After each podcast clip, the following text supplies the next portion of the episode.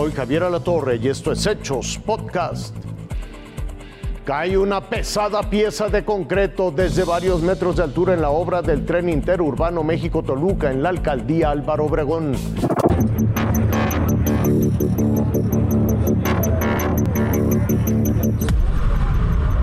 A nada de ser aplastados por 30 toneladas de concreto.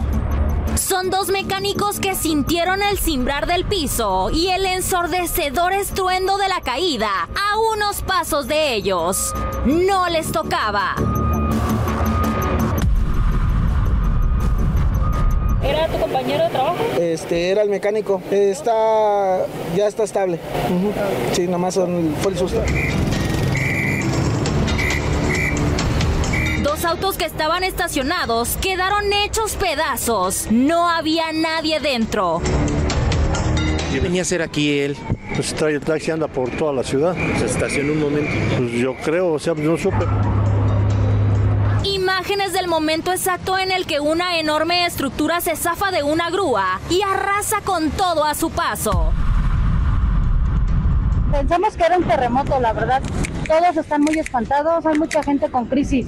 El aparatoso accidente se registró en la obra del tren interurbano México-Toluca. Ahí llegó nuestro equipo de reporteros para informar a detalle lo que acababa de ocurrir. Fuerza Informativa Azteca es el primer medio en llegar a la caída de una estructura acá en la alcaldía Álvaro Obregón. Nos hemos acercado al punto de este incidente donde una grúa pues eh, no soportó el peso de una dovela. La zona permanece acordonada, solamente los vecinos entran y salen de este lugar. Nos encontramos en la casa de la señora Julieta. Después de un fortísimo golpe, se asomó y esto fue lo que ella descubrió. De acuerdo con un comunicado que emitió la Secretaría de Obras y Servicios, no hubo personas lesionadas. La grúa habría presentado una falla que originó el hecho, según reportes preliminares. Los vecinos quedaron aterrorizados.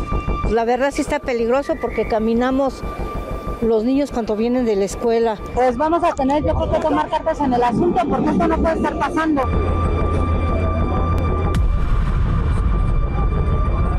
Fuerza Informativa Azteca. Policías amagan a clientes de un restaurante en Toluca. Viene armado y detona allá dentro del restaurante. Allá dentro de todo. Agentes de la Fiscalía General de Justicia del Estado de México fueron videograbados por presuntamente realizar detonaciones de arma de fuego en un negocio del municipio de Lerma.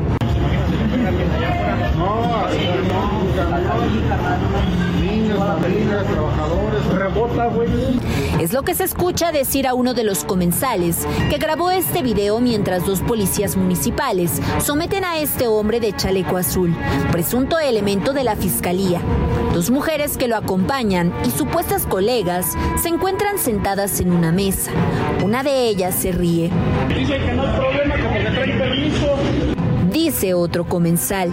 Al momento de que los uniformados intentan llevarse a este individuo, este solicita verificar su arma.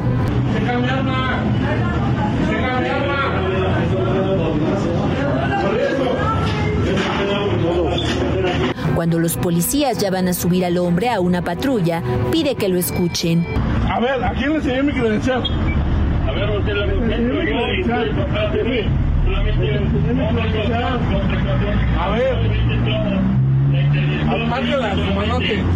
Y confirma que es elemento de la Fiscalía Mexiquense.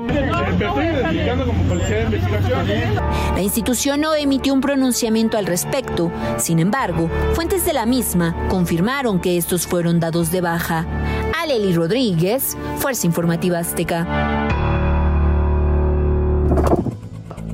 Una bomba ciclónica invernal continúa afectando gran parte de los Estados Unidos.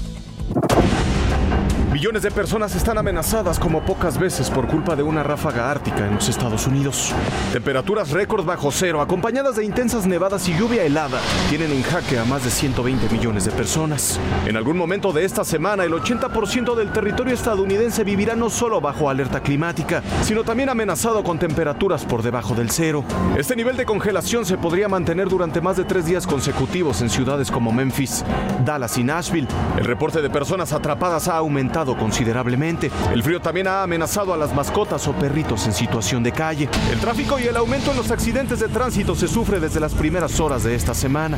Lo mismo ocurre con los aviones que no pueden despegar por cuestiones de mera seguridad. En algunos lugares las tormentas se han traducido en inundaciones cuya fuerza parece arrastrar todo. Es el primer temporal del año en los Estados Unidos. El primero en poner en alerta al país de frontera a frontera, desde sus límites con Canadá al norte y con México al sur. Raciel Cruz Salazar, Fuerza Informativa Azteca.